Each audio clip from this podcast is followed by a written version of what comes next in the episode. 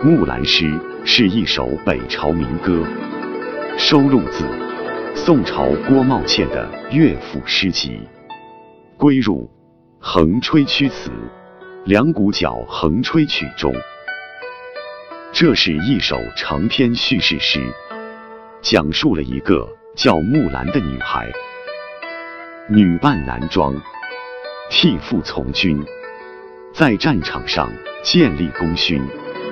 回朝后不愿做官，只求回家团聚的故事，热情赞扬了这位女子勇敢善良的品质、保家卫国的热情和英勇无畏的精神。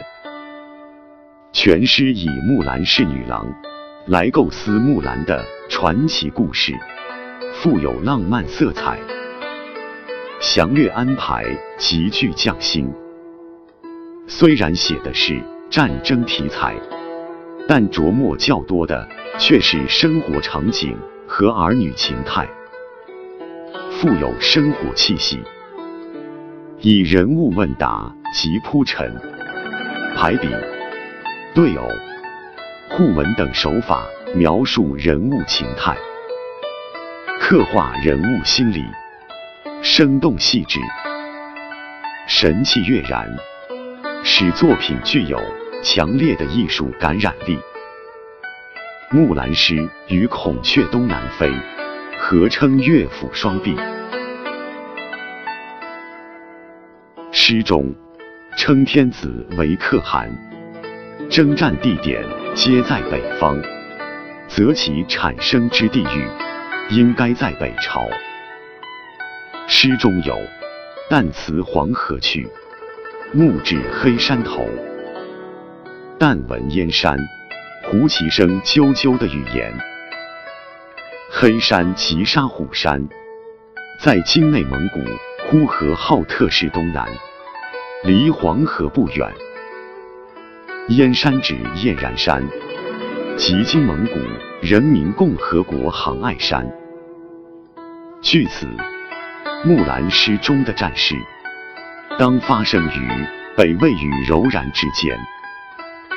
柔然是北方游牧族大国，与北魏及东魏、北齐曾发生过多次战争，而最主要之战场正是黑山燕然山一带。此诗产生于民间，在长期流传的过程中。留有后代文人润色的痕迹，但基本上还是保存了民歌意寄意颂的特色。全文共分为六段。第一段写木兰决定代父从军。第二段写木兰准备出征和奔赴战场。